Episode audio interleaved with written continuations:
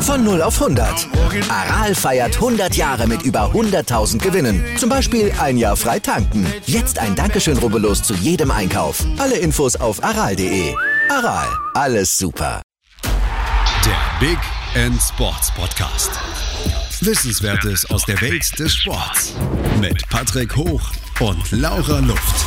Auf meinsportpodcast.de. Hallo und guten Tag, äh, hier ist der Big in Sports Podcast. Äh, ich bin Patrick Hoch und mein heutiger Gast ist Robert Pinior, Geschäftsführer von RP Sportmanagement und Deutschlandverantwortlicher des WWW Fenlo. Wir möchten heute gerne über ja, Corona-Sport allgemein in den Niederlanden reden. Guten Tag, Robert. Hallo, hi. Ähm, zuerst stellen wir allen Leuten aber drei Fragen. Mhm. Und zwar zum einen, wer ist der ja, größte Sportler für dich? Mhm. Okay. Größter Sportler bisher, boah, schwer zu sagen. Also muss natürlich sportartenübergreifend schauen. Ich bin natürlich sehr ja, fußballlastig in, in, in, meinem, ähm, in meinem Wirken. Also von daher würde ich wahrscheinlich beim Fußball bleiben. Und da ich eigentlich mehr schlecht anmaßen will, über Sportler zu sprechen, die ich live selber nicht miterlebt habe, Dementsprechend fallen eigentlich so alles in den, in den 70ern, 60ern und 80ern im Prinzip eigentlich alle raus. Von daher ähm, würde ich mich tatsächlich auf äh, Lionel Messi ähm, festlegen. Okay, den hatten wir bisher noch nicht. Ich meine, wir hatten bis jetzt mhm. fast überall Michael Jordan, so gefühlt. Ja, ja. Aber Messi, ja. da kam noch keiner drauf. Die ja, zweite Frage, die zweite Frage wäre, ähm, was ist das größte Sportereignis, äh, das du je, dem du je beiwohnen durftest? Oder wenn ich beiwohnen durfte. Ja, wo du dran ähm, teilgenommen hast, was du gesehen hast überhaupt. Ich meine, Bundesjugendspiele ja. zählen da auch. ja, aktiv auf jeden Fall die Bundesjugendspiele. Ähm, passiv dann, ähm, passiv dann äh, die Fußball-Weltmeisterschaft 2006 in Deutschland. Da war ich okay. gerade selber ähm, frisch aus dem Abi raus, aus der Schule raus und habe als äh, Volontier ähm, auf Schalke gearbeitet und alle Mannschaften betreuen dürfen die vor Ort waren. Und das war natürlich als 18-Jähriger dann gerade mal ein tolles Erlebnis, als du dann Portugal, Argentinien und so weiter dann vor Ort bei Trainingstagen und Spieltagen im Prinzip mit neben Kabinen begleiten durftest und so weiter. Und näher dran konnte man eigentlich gar nicht sein. Von daher war das so, glaube ich, das größte Erlebnis bisher. Ja. Ja, bei mir haben damals die, die Mexikaner im Hotel nebenan gewohnt. Auch schön. Ja, ja. Die haben tatsächlich auch auf Schalke gespielt. Ja, die habe ich dann immer getroffen und äh, immer nachts die Fans nach jedem Spiel der Mexikaner vor der Haustür gehabt. Ja, die haben gute Stimmung gemacht, das stimmt. Das war laut, das ist richtig. Ja. Und die dritte Frage ist, welchen Sport findest du noch interessant außer dem, den du ja aktiv machst oder beruflich machst, machen musst? Ähm, ja, neben dem Fußball im Prinzip auch Eishockey. Das liegt vielleicht daran, dass ich einfach selber früher ähm, Innerhockey gespielt habe, quasi den Sommersport der Eishockey-Profis und mit vielen von denen zusammenspielen durfte über Jahre und Deswegen Eishockey ist im Prinzip dann so die zweite Leidenschaft neben dem Fußball, ja. Okay. Ähm, du bist ja ähm, viel in den Niederlanden unterwegs mit, mit RP Sportmanagement und für den WWW Fenlo. Ähm, wie hast du denn ja dein natürlich wie in jedem anderen Land stattfindenden Corona-Abbruch äh, miterlebt in, in, in den Niederlanden? Ging das da so in Anführungsstrichen geordnet ab wie hier oder war das mir so ein, so ein, oh, plötzlich fällt hier was um und äh, es ist Stress wie in, in Nordamerika. Also sagen wir mal so, es kam, der Abbruch kam plötzlicher als in Deutschland. Ähm, in Deutschland wurde schon abgebrochen und daraufhin hat die Niederlande dann nachgezogen. Ähm, lange Zeit wurde im Prinzip das versucht, nach hinten zu schieben und, äh, und auszureizen. Und, ähm, aber dann kam der Abbruch dann vielleicht doch ein bisschen plötzlicher als in Deutschland. Ähm, aber an sich ähm, liegt das doch schon alles auf der Zeitschiene relativ parallel, doch, muss man schon sagen. Also da gibt es keine gigantischen Unterschiede. Also dann eher so das, das, das Mittelding zwischen, zwischen Deutschland und den USA, wo ja, halt das Glas Wasser umgekippt ist und plötzlich war alles nass so ungefähr. Genau, richtig, ja. Ähm, wie, wie, wie siehst du denn den Komplettabbruch in den, in den, ja, im Prinzip allen Sportarten in den Niederlanden, wo ja im Gegensatz zu Deutschland keine Pläne für Geisterspiele sind oder einen, ja, so ein Turniermodus wie jetzt im Basketball. Ja, wie siehst du das denn? Ist das besser oder ähm, äh, schlechter? Also ich favorisiere eindeutig das deutsche Modell. Ähm, in den Niederlanden ist es eben so, dass ähm, der Sport nicht ganz so abhängig von den Fernsehgeldern ist wie in Deutschland. In Deutschland sind die Etats der großen Bundesliga-Vereine natürlich oder auch der Zweitliga-Vereine schon sehr, sehr, sehr ähm, TV-geldlastig. Ähm, um jetzt mal ganz konkret im Beispiel des WW Fendo zu sprechen, für den ich jetzt auch tätig bin. Ähm, unsere Fernsehgeldeinnahmen ähm, betragen ungefähr 23 Prozent des Gesamtetats. Ich denke, das liegt wir bei vielen Vereinen der Bundesliga im Doppelten. Dementsprechend ist die Wichtigkeit, dass die Saison fortgeführt wird, damit nicht Vereine in die Insolvenz schlittern, in den Niederlanden wesentlich geringer gewesen. Mhm. Und deswegen hat man sich dann im Endeffekt, glaube ich, auch dafür entschieden, keinen Sonderweg für die Liga zu wählen, ähm, sondern hat sich im Prinzip einfach an Großveranstaltungsverordnungen gehalten, die bis Ende August in den Niederlanden genauso verboten sind wie in Deutschland und eben dort keine Ausnahme für den, äh, für den Fußball, sprich die Eredivisie gemacht, einfach weil die Relevanz ähm, nicht so gegeben war, wie es in Deutschland der Fall ist. Mhm. Ähm, kurze Frage von mir aus auch mit einer längeren Antwort. Ähm, ja. Findest du das besser, dass ähm, die Fernsehgelder nicht so die Abhängigkeit der Clubs forcieren? Oder ähm, ja nicht? Ich meine, in Deutschland mit 50 Prozent bist du, glaube ich, noch im positiven Bereich. Ich glaube, das ist viel, vielerorts mehr als 50 Prozent ja. des oder Fernsehgelder in den Etat einfließen. Ja, also um das mal an einem ganz konkreten Beispiel zu haben, ähm, es geht sich um einen Spieler von uns, der, ähm, den wir jetzt nicht halten konnten, mhm. ähm, der zu einem deutschen Zweitligisten wechseln wird, der ähm, vom Zuschauerschnitt, von seinem Umfeld, von, seinem, äh, von seiner Sponsoring-Landschaft ähm, eine 1 zu 1 Kopie von uns ist. Mhm. Ähm, der Unterschied ist, der Spieler kann dort wesentlich mehr Geld verdienen, weil einfach der Etat dieses Vereins fast doppelt so hoch ist wie unserer, was ausschließlich den Fernsehgeldern zu schulden ist. Ähm, und ähm, daran sieht man einfach, ähm, dass der Wettbewerb im Prinzip dort an der Stelle ähm, schon auseinanderläuft. Also es sind im Endeffekt zwei Vereine, die vom, vom Personal, vom Stadion, vom Umfeld her schon vergleichbar sind, die aber im Prinzip in zwei ganz unterschiedlichen äh, Preisklassen an Spielern sich bedienen können, ähm, obwohl sie im Prinzip von den infrastrukturellen Maßnahmen ziemlich gleich sind. Ähm, also von daher ist es natürlich schon ein gigantischer Vorteil für die Vereine in Deutschland, ähm, die Fernsehgelder zu generieren, die sie haben. Natürlich darf man nicht vergessen, dass Deutschland äh, zigfach größer als die Niederlande sind. Die Niederlande, gerade hier in unserem Grenzgebiet zu Nordrhein-Westfalen, ähm, sind genauso groß wie Nordrhein-Westfalen. Dementsprechend ja. ähm, ist es halt schon so, dass man im Endeffekt äh, es runterbrechen müsste und sagen würde, man würde eine komplette Liga nur in NRW ähm, auf die Beine stellen. Und ähm, deswegen, also ich würde es mir natürlich wünschen für die äh, niederländischen Vereine, dass die Fernsehgelder angeglichen werden an die deutschen. Ähm, allerdings muss man auch realistisch sein und ähm, die ähm, TV-Zuschauer auch in Relation setzen. Und da sind die Niederlande nun mal wesentlich kleiner und äh, dementsprechend auch weniger wert im Prinzip als die Rechte in den Bundesligen. Ähm, dennoch sind die Niederlande ja mit äh, weniger Material sozusagen ähm, ja relativ vorne dabei weltweit im Fußball und ähm, ja, ähm, ja auch, auch auf Clubebene. Ähm, würdest du sagen, dass jetzt so eine Art ja, Salary Cap oder eine paneuropäische Regelung über von mir aus auch Spielergewerkschaften oder die Verbände an sich notwendig wäre, um das zu erhalten? Oder ja, würde das, würde das vielleicht so bleiben, wenn es so weiterläuft? Also ich glaube, dass so ein Salary Cap den Niederlanden beziehungsweise allen kleineren Ligen ähm, definitiv in die Karten spielen würde. Ähm, ich denke schon, dass es für viele Spieler weiterhin sehr attraktiv ist, gerade auch jetzt in der Eredivisie zu spielen, eine sehr offensive Liga, die viel auf junge Spieler setzt, ähm, mit vielen Toren, meistens immer in den Top 3 der meisten, äh, meisten Tore aller europäischen Profiligen.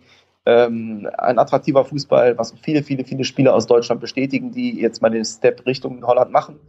Ähm, also ähm, ich glaube, dass so ein Salary Cap ähm, den Verein in den Niederlanden auf jeden Fall in die Karten spielen würde.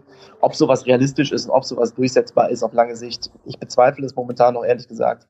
Aber ähm, es würde, glaube ich, ein bisschen zur Angleichung der Stärke der jeweiligen Ligen oder auch der, ja, der Möglichkeiten, Spieler zu verpflichten führen.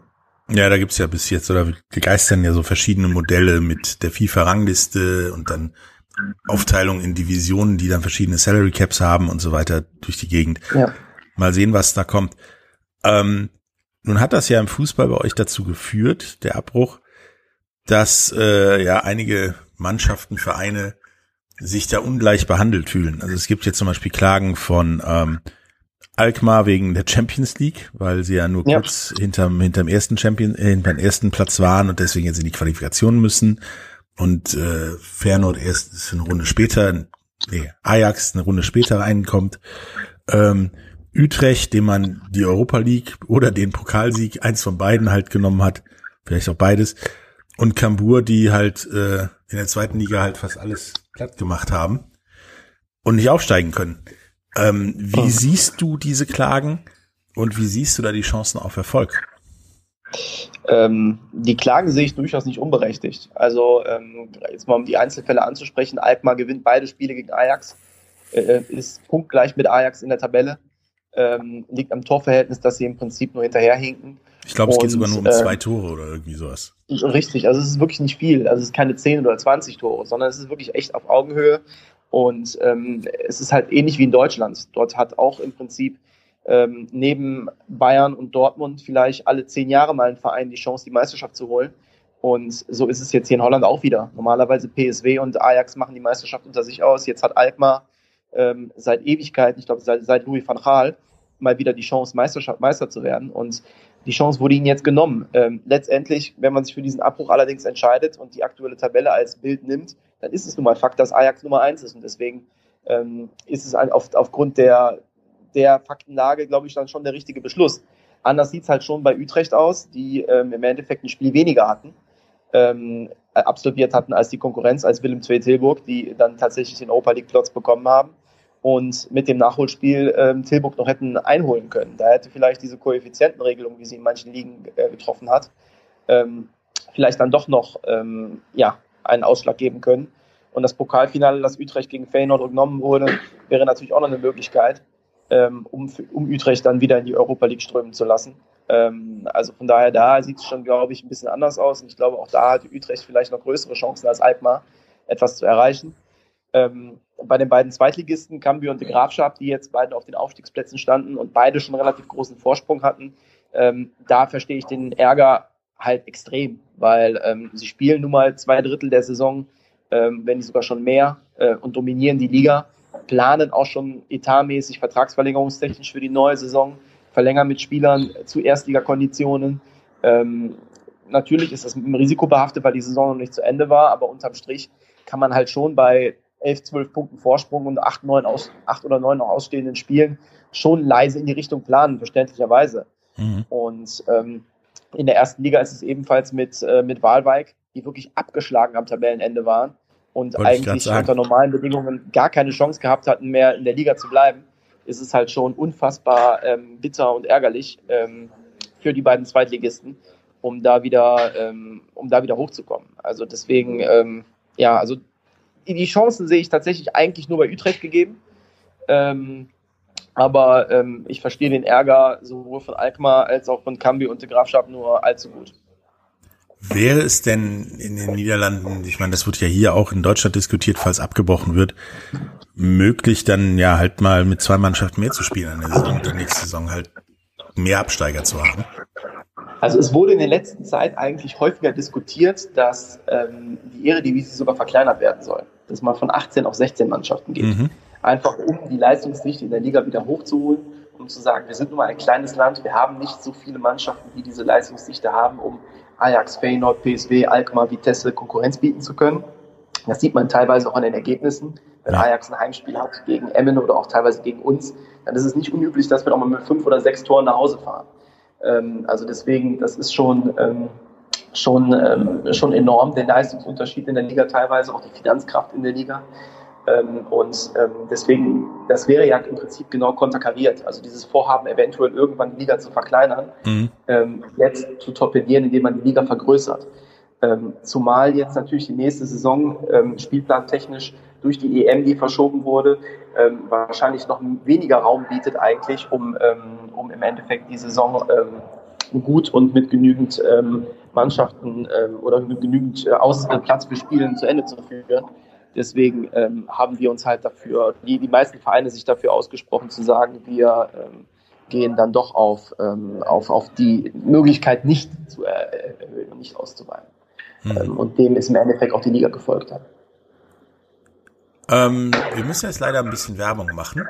Ähm, wenn wir zurück ja. sind, reden wir mal ähm, über den Rest des Sports in den Niederlanden, wie es da so weiterläuft und äh, was da so abgebrochen wurde oder gar nicht erst stattfindet oder vielleicht doch und so weiter. Ähm, weiteres halt nach der Werbung.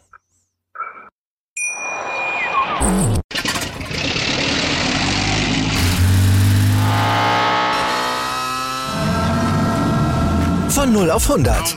Aral feiert 100 Jahre mit über 100.000 Gewinnen. Zum Beispiel ein Jahr frei tanken. Jetzt ein Dankeschön, rubbellos zu jedem Einkauf. Alle Infos auf aral.de. Aral, alles super. Hallo, da sind wir wieder zurück aus der Werbung. Ähm, wir haben heute Robert Pino, Geschäftsführer von äh, RP Sportmanagement und Deutschlandverantwortlicher des WWW Fanlos aus den Niederlanden hier und äh, sprechen mit ihm über ja, Sport, Corona-Abbruch und Zukunft des Sports in den Niederlanden. Fußball ist jetzt abgebrochen. Ähm, wie lief das denn, ja, oder läuft das denn in anderen Sportarten? Eishockey hat auch abgebrochen. Ähm, selbst der in Deutschland spielende äh, Verein, die Tilburg Tappers, mussten abbrechen. Ähm, denen tut das ja mit Sicherheit mehr weh als Fußball. Ähm, ja, wie läuft das denn so in den Niederlanden mit den, mit den Abbrüchen und ist da, wie ist da das Feedback? Also grundsätzlich sind im Prinzip eigentlich alle ähm, Sportarten im Senioren- und Nachwuchsbereich komplett abgebrochen worden. Also es gab mhm. jetzt keine ähm, Entscheidungen wie in Deutschland, in Deutschland gerade im Amateurfußball oder auch in anderen Sportarten wie jetzt im Basketball, geht es ja in irgendeiner Weise und irgendeiner Form dann vielleicht doch weiter. Ähm, und in Niederlanden ist es halt doch schon rigoros, komplett und auch schnell entschieden worden vor allem. Ähm, das war vielleicht für viele voreilig, ähm, auf der anderen Seite aber auch mit Planungssicherheit verbunden so dass man wirklich gesagt hat, man hat überall einen Cut gesetzt. Ob es denn wirklich nötig war, sieht man allein schon an der Tatsache, dass zum Beispiel im Nachwuchsbereich in den Niederlanden mittlerweile wieder alles, alle Trainings- und, und, und Wettkampfformen im Prinzip gestattet sind. Das mhm. heißt, man darf aktuell auch schon wieder im Nachwuchsbereich ganz normal mit Körperkontakt auch 11 gegen 11 äh, wieder spielen. Ähm, was im Prinzip ja rein theoretisch dann auch wieder die Möglichkeit geschaffen hätte, um ähm, Ligen fortzuführen. Allerdings hat man sich da halt relativ klar und deutlich und schnell entschieden zu sagen, man macht einen Stopp. Ähm, man hat auch im, im ähm, Nachwuchs- und Amateurbereich die Saisons tatsächlich annulliert, im Fußballbereich jetzt. Mhm. Ähm, und ähm, hat dann im Prinzip da eben für eine einheitliche äh, Verfahrensweise sich entschieden. Ähm, ja, ich denke, ob das besser oder schlechter war, wird man wahrscheinlich erst ein bisschen rückwirkend äh, nach einer gewissen Zeit alles beurteilen können. Mhm. Ähm, nun, nun gibt's ja Sportarten in den Niederlanden, die äh, ähnlich wie hier dann eigentlich jetzt in den Sommermonaten stattfinden, ähm, ja. wie wie äh, Hockey, also Feldhockey, ja. ähm, Honkball, was bei uns ja Baseball heißt, ähm, das ja in den Niederlanden relativ groß ist. Ähm, weißt du, ob diese denn äh, regulär stattfinden oder äh, oder nicht? Gerade im, im Baseball steht ja für gerade für die Niederlande viel auf dem Spiel oder an. Ja, also ich muss ehrlich sagen, gerade im Baseball-Handball bin ich nicht wirklich komplett drin. Ich weiß, dass im Feldhockey im Prinzip die, die Überlegungen waren, da eventuell was in der abgekürzter und verkürzter Form eventuell durchzuführen, aber ähm, zum aktuellen Zeitpunkt jetzt ähm, ist momentan noch überall ein Strich durch. Mhm. Ja, das ist, also ob da vielleicht noch Lockerungen wieder kommen äh, und nach, nach vorne gezogen wird, das, das ist möglich, das kann schon sein. Wir sind auch im Fußballbereich auch dabei zu sagen, wir können eventuell auch schon wieder im August ähm, zumindest Freundschaftsspiele wieder absolvieren. Ähm, aber ähm, das ist alles momentan noch, noch nicht richtig absehbar. Und die Entscheidungen sind dann doch schon recht kurzfristig. Und manchmal entscheiden sich da Sachen auch wirklich erst äh, eine Woche vorher. Also ähm, die Spontanität, die in Deutschland herrscht, die wird dann auch, auch äh, auf der anderen Seite der Grenze gelegt. ähm, nun war ja immer die Frage, oder ist hier auch immer die Frage, ähm, die habe ich auch schon mit, mit dem einen oder anderen Sportler hier durchgesprochen, was, was macht man denn in so einer Pause? Ich meine, oder nach so einem Abbruch? Ich meine, ich kenne Eishockeyspieler, die sind, sind dann umgezogen, da wo sie nächste Saison hinspielen. Ähm, wenn sie das nicht gemacht hätten, würden sie jetzt auf gepackten Kisten sitzen. Ja. Ähm, und und äh, andere Fußballvereine, ich meine in Deutschland, die haben sich dann fit gehalten und wieder angefangen zu trainieren, damit sie dann ihre Geisterspiele machen. Ja. Ähm, was hat denn der WWW Fandom zum Beispiel jetzt anders gemacht, als sie in der normalen Sommer, kurzen Sommerpause dank der Europameisterschaft gemacht hätten? Ja, also wir haben ähm, natürlich erstmal auch sehr, sehr lange mit dem Training pausiert, so wie es in Deutschland ja auch der Fall war. Ja. Also die Spieler haben zu Hause trainiert, wurden dann im Endeffekt, äh, haben individuelle Trainingspläne bekommen, jede Woche von, von unserem physischen Trainerteam, ähm, haben auch zwei, dreimal pro Woche ähm, per Videotraining zusammengeschaltet äh, trainiert, ähm, dass man sich halt trotzdem irgendwie noch äh, gesehen, in Anführungsstrichen hat. Ähm, haben dann nach einer gewissen Zeit auch eigentlich parallel zu Deutschland auch wieder das Kleingruppentraining aufgenommen, Zuerst in Gruppen von fünf, ähm, danach in Gruppen von zwölf. Ähm, dabei ist es dann auch geblieben. Ein, ins komplette Mannschaftstraining sind wir gar nicht zurückge zurückgekehrt, sondern die Gruppen von, also wir haben die Mannschaft zumindest gesplittet in zwei Hälften. Mhm. Ähm, das war das, was, was, äh, was möglich war. Und ähm, haben dann bis, ähm, ja, bis vor einer Woche trainiert. Bis vor einer Woche mhm. hat die Mannschaft trainiert und ist dann jetzt seit ähm, Anfang Juni im Prinzip in der Sommerpause. Das heißt, alle Jungs sind jetzt quasi ähm, im Urlaub und ähm, das läuft eigentlich schon fast parallel zu den Planungen, die eigentlich auch sowieso gewesen wären. Also die Saison in den Niederlanden wäre bis Anfang Mai gelaufen. Dann gäbe es noch die Relegation zum Playoff-Spiele, wo wir Gott sei Dank dieses Jahr auch von, ja, wahrscheinlich auch verschont geblieben wären. Ähm, so dass die Saison aber offiziell auch erst wieder Richtung 23. 24. Mai zu Ende gewesen wäre. Da hätte man noch eine Woche gehabt, wo man vielleicht noch ein bisschen durch die Dörfer gezogen wäre und noch zwei, drei Freundschaftsspiele in der Region gegen Amateurteams veranstaltet hätte. Und ähm, wäre dann sowieso Ende Mai mit dem Training ähm, abgeschlossen. Und ähm, ja, deswegen hat sich eigentlich durch die Corona-Situation in der ähm, auf der Zeitschiene jetzt aktuell wenig verändert. Ähm, die Jungs haben jetzt vier Wochen frei und werden dann ähm, Anfang Juli wieder ins, äh, ja, in die Vorbereitung starten. Also plant ihr quasi das genauso zu machen, ähm, ja, wie immer. Nur ja, eben mit dem, also die mit Vorbereitung dem wird ein bisschen anders aussehen. Also ja. wir haben jetzt ähm, die Planungen sehen momentan vor. Es gibt momentan jetzt einen Plan, der, den die Eredivisie beim äh, Ministerium eingereicht hat, wie die neue Saison vonstatten gehen soll. Und ähm, da liegt der Plan jetzt, dass Mitte September die Saison wieder beginnen wird. Ähm, das ist halt einen guten Monat später als geplant. Mhm. Das heißt, unsere Vorbereitung wird auch anders aussehen. Wir werden jetzt nicht ähm, eine elfwöchige Vorbereitung durchführen, ich glaube, da würde auch kein Fußballprofi wirklich äh, danach jubeln wollen. ähm, aber ähm, Plan ist momentan, dass wir halt zum aktuellen, äh, zum geplanten Zeitpunkt 1.7. wieder mit der Vorbereitung starten und die Vorbereitung dann einmal für zweimal für eine Woche unterbrechen, ähm, wo die Spieler quasi dann nochmal ähm, fünf, sechs Tage zu, nach Hause können, zu den Familien können, noch einen kleinen, ja, eine kleine Pause einfach bekommen, um einfach diese Dauer der Vorbereitung ein bisschen zu strecken. Das hat ja auch so seinen leichten Planungsvorteil, dass äh, ihr dann zu Saisonbeginn oder zu Vorbereitungsbeginn äh, weniger verletzt habt, weil ihr keine Spiele hattet, in denen sich Leute verletzen konnten am Ende. Das stimmt, das stimmt. Das stimmt Wo ja in jeder Liga die verletzten Zahlen immer höher sind gegen Ende der Saison als sagen wir, zu Weihnachten ja. oder so. Das stimmt. Ähm, hat denn der Verein noch irgendwelche Maßnahmen getroffen? Ich meine, es gibt ja Vereine, die durchaus ähm, die Pause oder den Abbruch nutzen in, in, in anderen Ländern oder in anderen Ligen, vielleicht auch anderen Städten, um zu sagen, so, dann haben wir ja jetzt genug Zeit, um mal ein komplett neues Stadion zu bauen und das rechtzeitig zu Saisonbeginn wieder ja, fertig zu haben. Ja. Ähm, und die Zeit irgendwie anderweitig nutzen. Ja, absolut. Ähm, also fürs komplett neue Stadion hat jetzt so der ein oder andere Euro noch gefehlt. Aber ähm, wir sind sowieso dabei. Vor vier Jahren haben wir einen, ähm, einen Stufenplan entwickelt, ähm, wo wir den Verein stufenweise zukunftsfit machen wollen. Und ähm, der läuft auf, der läuft parallel sportlich und einmal infrastrukturell. Sportlich sind wir da ähm, im Prinzip komplett, eigentlich unserem Ziel sogar schon fast einen Schritt voraus. Ähm, wir sind 2017 wieder aufgestiegen in die erste Liga, seitdem jetzt immer den Klassenerhalt direkt geschafft, souverän, auch teilweise Richtung Tabellenmittelfeld, jetzt äh, mit Platz 12 oder Platz 13 ähm, sehr, sehr zufriedenstellend, ähm, eigentlich über Plan.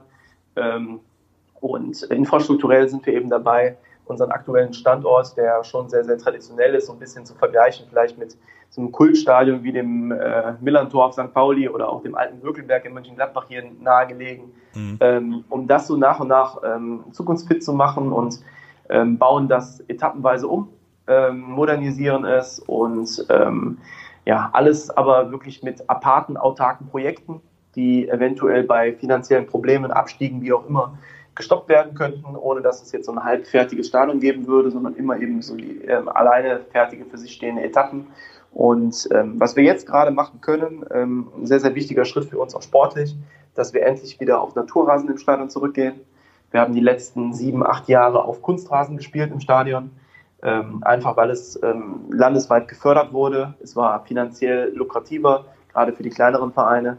Und ähm, jetzt haben wir aber durch ähm, andere Subventionsmöglichkeiten in den Niederlanden die Chance bekommen, ähm, wieder auf Naturrasen zurückzugehen.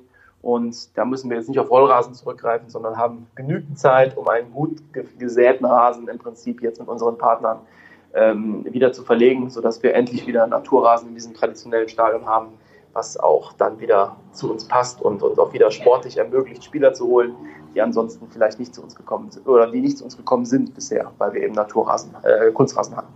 Was auch den Vorteil hat aus eigener Erfahrung, dass es dann im Sommer nicht leicht subtropische Temperaturen bei euch auf dem Kunstrasen Absolut, gibt. absolut. Und ähm, ja, wir hatten ja im letzten Sommer sogar die deutsche Nationalmannschaft bei uns äh, im Trainingslager bei uns in Fendo für eine Woche. Und ähm, da ähm, hätten wir natürlich die Jungs auch gerne im Stadion trainieren lassen, aber die mussten dann im Endeffekt auf unserem Trainingsplatz ausweichen, ähm, weil im Stadion natürlich der Kunstrasen war, den nicht unbedingt jeder wollte. Und ähm, diese subtropischen Temperaturen. Wir haben jetzt zufälligerweise in den letzten drei Jahren, als wir in der Eredivisie sind, immer zu Saisonbeginn zu Hause gegen Ajax gespielt. Ähm, und äh, immer wieder waren die Boulevard in den Niederlanden groß mit äh, Stimmen von Ajax-Profis, die sich dagegen ausgesprochen haben. Es waren draußen sowieso schon 30 Grad, auf dem Kunstrasen sind es 40. Dann noch das Granulat, was da drin ist, stumpf und so weiter und so fort. Die Feuchtigkeit ähm, und äh, ja, es war auf jeden Fall so, dass ähm, wir ähm, von dem super sympathischen Imageverein, den wir in Deutsch in den Niederlanden sind, so ein Verein, der im Prinzip eigentlich nur Sympathien äh, vereint, vielleicht so ein bisschen vergleichbar vielleicht mit dem FC, SC Freiburg in Deutschland, der wirklich einfach so als die beschaulichen, ähm, auf junge Spieler setzenden, äh, sympathischen Leute gesehen wird. So sind wir eigentlich auch in den Niederlanden immer gesehen, nur mit diesem Haken Kunstrasen im Stadion. Ähm, und das haben wir jetzt äh, können, endlich ablegen können und ähm, deswegen ist es auch wieder ein ganz, ganz wichtiger Schritt für uns auf unserer Weiterentwicklung des Vereins. Hm. Ähm, wir machen da jetzt auch nochmal Pause für, für Werbung. Danach ähm, werden wir nochmal darüber sprechen, ähm, wie die Chancen so für deutsche Spieler zum Beispiel in den Niederlanden sind, ob die da heiß begehrt sind oder eher so, brauchen wir nicht, ähm, was es da schon für Beispiele gab und äh, auch über äh, ein ja ein kleines anderes äh, Fußballprojekt von Robert. Ähm, bis gleich dann. Da sind wir wieder mit Robert Pinior ähm, und reden über ja Sport, Fußball und äh, ja Entwicklungsmöglichkeiten in den Niederlanden. Nun ist ja dein Verein, der der WWW Venlo, durchaus auch in Deutschland bekannt geworden durch ja das Gastspiel oder beziehungsweise die zwei Saisons, die Lars Unnerstall äh, bei euch im Tor stand und auch sehr, sehr gute Leistungen gebracht hat, nachdem er in Düsseldorf ja ja mehr auf der Bank saß und äh, bevor er dann ja jetzt nach, nach Eindhoven gewechselt ist. Ähm, mit Lukas Schmitz verpflichtet, habt ihr wieder einen Spieler für die nächste Saison verpflichtet, der Bundesliga-Erfahrung hat, auch mal grenznah gespielt hat. Wie ist denn so der niederländische Fußball allgemein für deutsche Fußballer als Karrierechance? Also ich glaube, da muss man zwei ähm, Situationen unterscheiden. Ähm, auf der einen Seite, ähm, das habe ich zu Beginn auch schon mal erwähnt, ist ähm, die Eredivisie bekannt dafür, jungen Spielern sehr schnell die Chance zu geben. Ja. Wenn ich mir anschaue, dieses Jahr haben wir unser erstes Spiel des Jahres ähm, gegen die PSV Eindhoven zu Hause gemacht. Und ähm, da standen bei der PSV Eindhoven einfach zwei 16-Jährige auf dem Platz.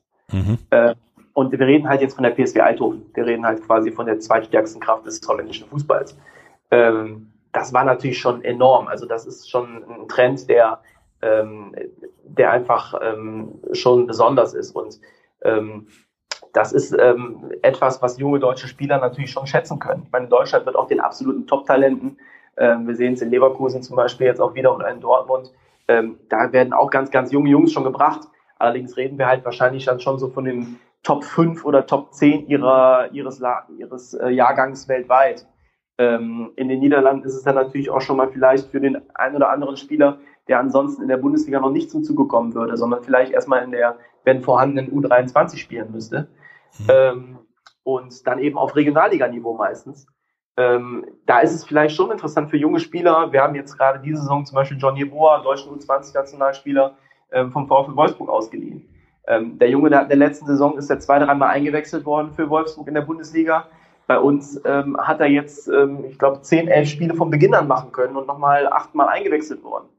Ähm, und das auch in der Liga, die natürlich ähm, deutlich über der deutschen Regionalliga anzusiedeln ist. Ähm, dementsprechend, ich glaube, es ist für ganz junge deutsche Spieler schon interessant, den Step Richtung Holland zu machen. Ähm, und auf der anderen Seite, und damit haben wir besonders gute Erfahrungen in den letzten Jahren seit dem Wiederaufstieg jetzt gemacht, das war auch tatsächlich so ein bisschen unsere, unsere Philosophie, ähm, dass wir Spielern aus Deutschland, die so ein bisschen in den Sackgasse gefahren sind, die Chance geben möchten. Ähm, du hast gerade Lars Unerstall angesprochen, perfektes Beispiel. Lars sitzt beim deutschen Zweitligisten zu dem Zeitpunkt auf der Bank ähm, und ähm, kommt nach Holland in die Eredivisie und spielt zwei Jahre lang bärenstark und verdient sich den Wechsel zu PSW Eindhoven, wo er jetzt Nummer eins ist und wo er jetzt ähm, womöglich Europa Champions League spielen kann wieder ähm, und auch wieder ganz andere Verdienstmöglichkeiten hat als bei uns. Dementsprechend wäre es ihm vor zwei Jahren unmöglich gewesen, ähm, als Ersatztorhüter in der zweiten Bundesliga in Deutschland Stammtorhüter der PSW Eindhoven zu werden. Ähm, in einem Alter 27, 28, ähm, zumal erst, erst recht. Und deswegen ist ähm, dieses, das ist ein Vorbild. Wir haben ähm, Penjem Lapper äh, in Deutschland in der ersten Liga, in der zweiten Liga so ein bisschen schon als Chancentod abgestempelt gewesen, ähm, zuletzt in Dresden, wo er war. Ähm, den haben wir aus Dresden geholt, die Chance gegeben bei uns. Er hat bei uns das komplette Vertrauen bekommen, ähm, was in Deutschland doch schon schwierig ist. In Deutschland, selbst in der zweiten Liga, gibt es zwei, drei vollwertige Stürmer, die letztendlich ähm, ja, nach zwei, drei Spielen, wo sie nicht getroffen haben, schneller auf der Bank sind, als ihnen lieb ist. Bei uns ist es durch die Kaderstruktur und durch die finanziellen Möglichkeiten einfach der Fall, und das spreche ich nicht nur für uns als Verein, sondern von vielen Eredivisie-Clubs, da gibt es vielleicht auch nur einen Spieler für die Position, vielleicht, wenn es mhm. hochkommt, zwei. Und ähm, so hatten Penny Lapper oder auch Lennart T., den wir davor von Werder Bremen geholt hatten. Ähm, alle gleich im gleichen Alter, alle Mitte, Mitte, Mitte 20, alle vielleicht mal als hohes Talent gepriesen, dann vielleicht ein bisschen zurückgefallen. Alle haben bei uns das volle Vertrauen bekommen und ähm, das zurückgezahlt. Lennart T. Hat einen, äh, hat einen sehr, sehr spannenden Transfer in die Türkei gemacht, für ihn sehr finanziell interessant gewesen. Penny Lapper ist in die Vereinigten Arabischen Emirate ähm, gewechselt, auch wieder einen finanziell fantastischen Vertrag unterschrieben. Ähm, Lars Unerstadt zu PSW Eindhoven gegangen. Jetzt aktuell diese Saison Tobi Pachonik, den in Deutschland wahrscheinlich auch wenig auf dem Zettel haben, aus der Jugend von Schalke und Nürnberg, ähm, der über Itali die italienische zweite Liga so ein bisschen fast in der Versenkung verschwunden war, den wir geholt haben und ähm, jetzt aktuell wirklich ähm, ja, Interesse von zahlreichen Vereinen auf sich gezogen hat. Ähm, also von daher, ähm, das ist schon eine Strategie für Spieler aus Deutschland, entweder zu sehr, sehr jungem Alter oder eben vielleicht nach einem kleinen Karrieredelle den Step nach Holland zu machen. Also das definitiv. Würdest du also sagen, wenn du in, in Deutschland, ähm, sag ich mal, U19 Bundesliga, da jedes Spiel gemacht hast, ganz gut warst, so mal zumindest bei einem, bei einem DFB-Lehrgang warst oder vielleicht auch mehr, dass bevor du irgendwo in die Regionalliga zu einem mittelmäßigen Verein wechselst, man es vielleicht doch mal in den Niederlanden probieren sollte? Das kann man pauschal so, glaube ich, nicht sagen, ähm, weil der Sprung zwischen der U19 und tatsächlich dann der Eredivisie ist doch ja. gigantisch. Also okay. viele Spieler unterschätzen das vielleicht auch. Wir hatten auch vor zwei Jahren, ähm, ich glaube, wir waren in den Top 3 der Torschützen, Torschützen der A-Jugend-Bundesliga, Etienne Amenido. Mhm. Aktuell spielt er in Osnabrück in der zweiten Bundesliga. Ähm, den hatten wir auch ausgeliehen vom BVB. Und ähm, ich glaube, da war so ein bisschen für uns auch ein Lerneffekt. Ähm, der Junge kam natürlich mit dem, mit, mit dem Rucksack, Torschützenkönig A-Jugend Bundesliga, deutscher U-Nationalspieler. Ähm, und ähm, hat, glaube ich, die Erwartungshaltung gehabt, ich komme hier hin und ich mache jedes Spiel von Anfang an. Aber als 18-Jähriger ist es dann doch schon nochmal ein Sprung, ob du dann im Seniorenfußball sofort Fuß fasst. Und ähm, Etienne hat ein tolles Talent. Also ich traue ihm auch durchaus den, den Sprung in die Bundesliga noch zu. Ähm, nur vielleicht war da Erwartungshaltung und Realität doch noch ein bisschen was anderes. Also ähm, ich glaube schon, dass es für die Spieler Sinn machen würde, vielleicht so die ersten, äh, den ersten Schritt im Profifußball, im Seniorenfußball vielleicht dann doch im Heimatland noch zu machen. Aber nach einer Saison, wenn man sich dann nicht direkt durchgesetzt hat, mit 19 vielleicht dann doch mal den Sprung rüber zu machen. Also direkt aus der Jugend bin ich noch ein bisschen skeptisch.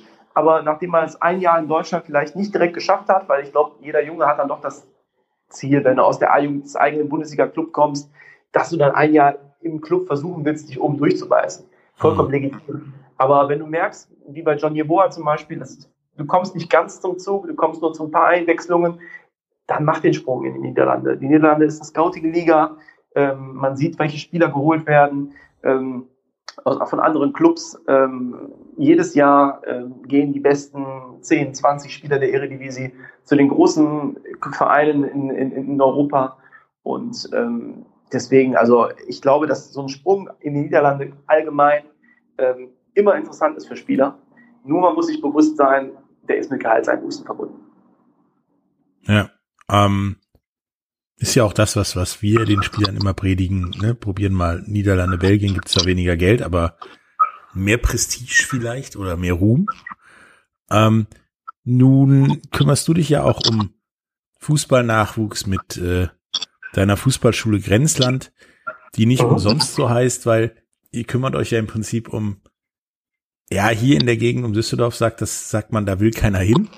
Um die ganzen, ja, mehr oder weniger, oder um den Jugendbereich, ähm, ja, zwischen, ich sag mal ganz platt zwischen Düsseldorf und Venlo, also alles, was so auf dem grünen, platten Land ist, äh, wo du sonst nur durchfährst.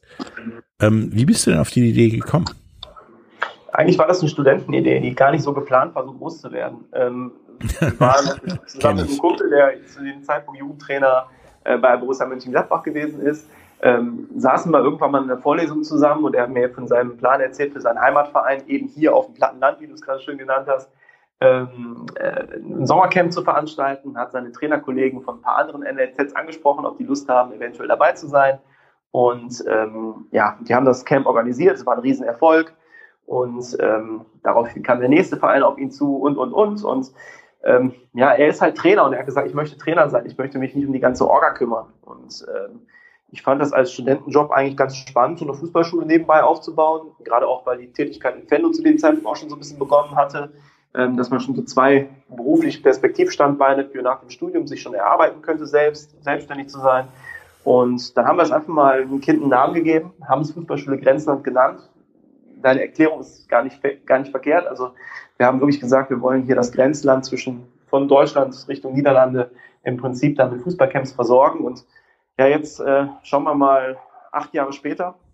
Ähm, ist unser Grenzland mittlerweile umfasst das ganze Ruhrgebiet, Wuppertal, Düsseldorf. Ähm, wir sind von Kleve im Norden bis Aachen im Süden, also mittlerweile eigentlich 60, 70 Prozent NRWs, das wir mittlerweile mit unserer Fußballschule abdecken, ähm, sind gerade in, mit den ersten, werden in 2021 mit den ersten Franchises in Regionen ähm, Grenzland von München zu Österreich, Grenzland von äh Brandenburg zu Polen, Grenzland von äh, Bremen, Norddeutschland Richtung Dänemark, ähm, werden wir mit den ersten Franchises an den Start gehen, ähm, haben hier Wachstumsraten von 30, 35 Prozent jedes Jahr. Ähm, arbeiten mittlerweile mit über 100 Vereinen zusammen, haben 80, äh, 80 ähm, Freelance-Trainer, die für uns ähm, aktiv sind. Und ähm, ja, aus dieser Idee bringt die Profifußballtrainer aus den Nachwuchsleistungszentren äh, auf die Amateurplätze, gerade der ländlicheren Regionen. Ähm, ja, da sehen wir uns so ein bisschen als der Vermittler und Organisator zwischen und irgendwie kreieren wir so eine Win-Win-Win-Situation daraus zwischen Verein, Trainer und, äh, und Kindern. Also ist das Ding sozusagen positiv eskaliert, nachdem es eigentlich nur eine dumme Studentenidee war. Korrekt, vollkommen richtig. Also es war nie mein Plan eigentlich mit, äh, dass wir da mittlerweile haben wir vier äh, Vollzeitmitarbeiter, die sich um dieses Projekt kümmern. Und ähm, das war eigentlich immer nur gedacht, so ein bisschen, ja, statt Regale im Supermarkt einräumen, habe ich eine Fußballschule während des Studiums. Mhm. Und ähm, ja, irgendwie ist das dann doch schon größer geworden, als, als wir gedacht haben. Und mittlerweile ja, wirklich ähm, ja, eine tolle Geschichte, die noch, glaube ich, nicht zu Ende ist. Denkst du denn, dass äh, eure Fußballschule, ich meine, das ist ja bei vielen ähm, Eltern der, der Hintergrund, warum ihr Kind Fußball spielt, ähm, dass eure Fußballschule den, den Kindern eine breitere Perspektive und mehr Möglichkeiten gibt, eventuell mal Profi zu werden? Das ist sehr weit hergeholt. Also ähm, wir fokussieren uns im ersten Schritt ähm, auf Kinder von 6 bis 13. Okay. Ähm, wenn mir jemand sagt, dass er einen Zwölfjährigen versprechen kann, dass er Profi wird, da muss ich ihm wirklich schon manchmal schief angucken, weil das ist natürlich, da geht es um Anlagen, selbstverständlich. Und wir haben auch neben unseren Fußballcamps, die wir anbieten, auch wöchentliches Talentetraining, wo rund 200 Kinder jetzt jedes Wochenende an acht Standorten insgesamt verteilt ähm, mit bei uns trainieren. Und mhm. auch da schaffen, jedes, schaffen es jedes Jahr 10, 15 Kinder den Sprung ins NLZ. Das pushen wir allerdings nicht aktiv, sondern wir fördern eigentlich nur die Tatsache, die besten Kinder, die uns in Camps auffallen, kriegen die Chance, einmal wöchentlich quasi wie so einem Stützpunkttraining ähm, zu trainieren, machen sich dadurch gegenseitig besser, da die auf einmal auf einen ganz anderen Widerstand als im eigenen Verein treffen. Und ähm, dass dann andere Clubs auf diese Kinder aufmerksam werden, das, das ist einfach ein schöner Nebeneffekt. Ja. Ähm, und ähm, ja, bisher ist das eigentlich so diese Altersklasse, auf die wir uns fokussieren. Und ähm, deswegen ist es halt, ich, ich wäre, wäre anmaßend zu sagen, dass wir mit einem Fußballcamp von vier Tagen irgendjemanden den Weg zum Profifußballer ebnen. Ja, es, gibt, das, es gibt Leute, die das durchaus raushauen. Ja, das gibt es definitiv. Es gibt auch da Leute, die damit werben, aber das, das, ist, das, ist, das ist Humbug. Also das, ähm, was, wir, was wir machen können und was wir wollen, ist, dass wir vielleicht den Kindern in der Zeit, gerade auch durch wechselnde Trainer, die dann in, in den Camps aktiv sind, ähm, ganz neuen Input mitzugeben. Und wir lassen auch Trainer der Vereine, bei denen, auf deren Anlagen wir zu Gast sind, auch bei unseren Trainern hospitieren, um vielleicht eventuell das eine oder andere sich abzuschauen für den eigenen Trainingsalltag. Mhm. Ähm, aber ähm, durch unser Talentetraining, was wir fördern, da schaffen, ebnen wir vielleicht manchen den Sprung in, ins NLZ.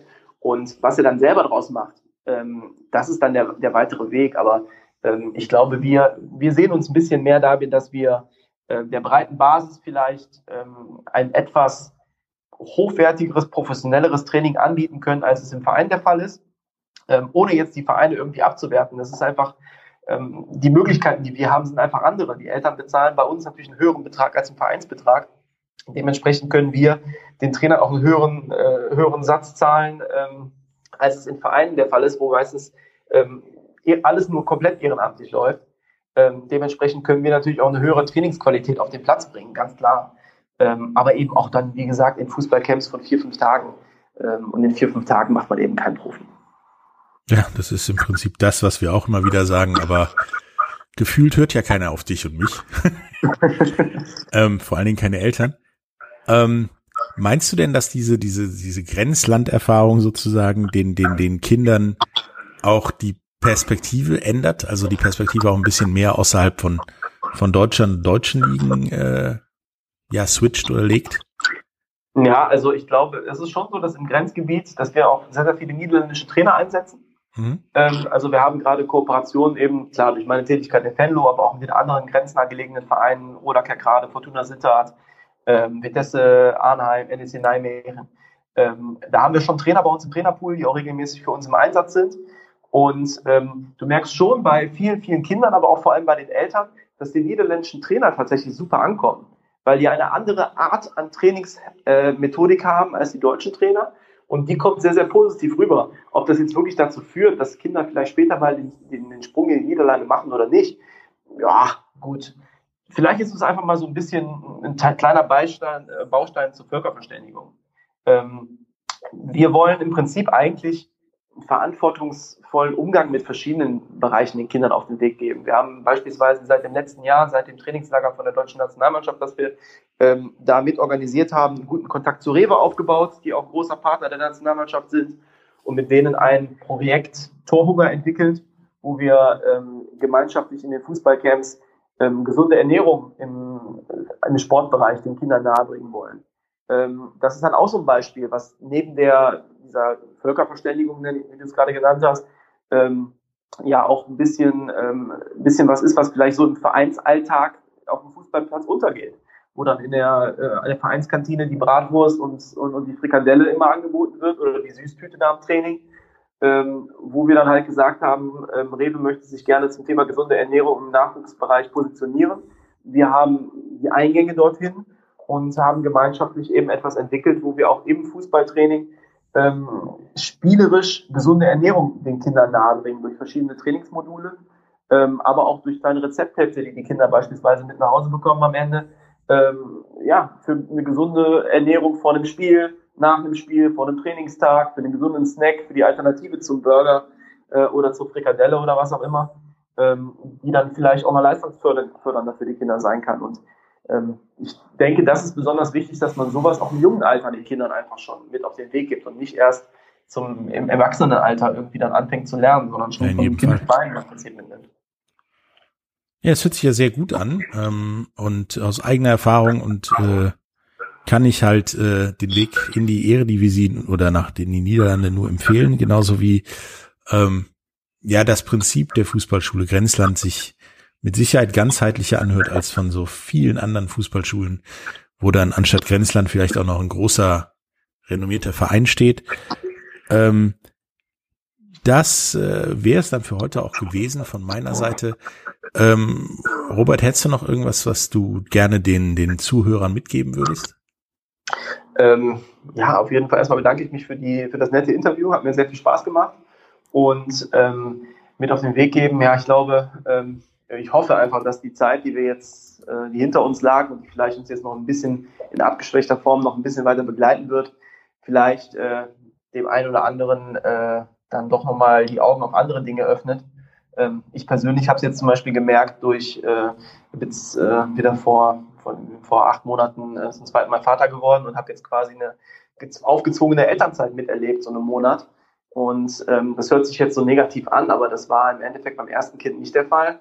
Ähm, jetzt hatte ich mal viel, viel Zeit äh, mit den Kindern und ähm, das ist vielleicht dann doch schon mal wichtig, dass man auch merkt, dass höher, schneller, weiter nicht immer der richtige Weg ist, sondern vielleicht man sich auch auf andere Dinge mal wieder ein bisschen besinnen sollte und ähm, ja, andere Dinge einfach viel mehr wertschätzen sollte, als es, der, als es vorher der Fall war. Und ähm, es ist eigentlich traurig, dass es so eine Situation gebraucht hat, dass, damit man vielleicht zu so Einsichten kommt. Aber wenn man was Gutes aus dieser ganzen Krisensituation mitnehmen sollte, dann wären das, glaube ich, die Dinge, dass man sich vielleicht wieder auf so Sachen etwas mehr beschränken sollte oder mehr fokussieren sollte, als es vielleicht im normalen Alltag vorher der Fall war. Das waren äh, sehr wichtige und richtige Worte von Robert Pino zum Schluss. Ähm, wir hören uns das nächste Mal beim Big in Sports Podcast auf äh, meinsportpodcast.de. Äh, danke Robert für das wirklich äh, nette und äh, informative Interview. Ähm, wir hören uns demnächst. Bis dann. Tschüss. Danke. Ciao.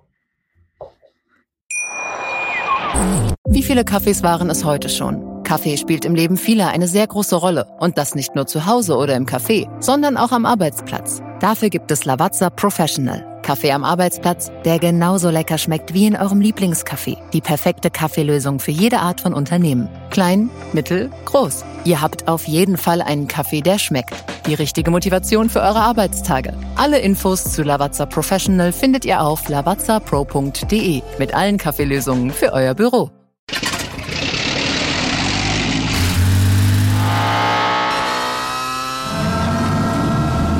Von 0 auf 100. Aral feiert 100 Jahre mit über 100.000 Gewinnen. Zum Beispiel ein Jahr frei tanken. Jetzt ein Dankeschön, rubbellos zu jedem Einkauf. Alle Infos auf aral.de. Aral, alles super.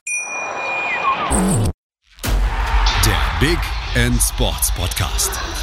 Wissenswertes aus der Welt des Sports. Mit Patrick Hoch und Laura Luft.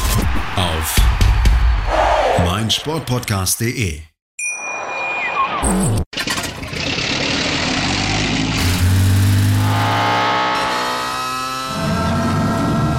Von 0 auf 100. Aral feiert 100 Jahre mit über 100.000 Gewinnen. Zum Beispiel ein Jahr frei tanken. Jetzt ein Dankeschön, rubbellos zu jedem Einkauf. Alle Infos auf aral.de.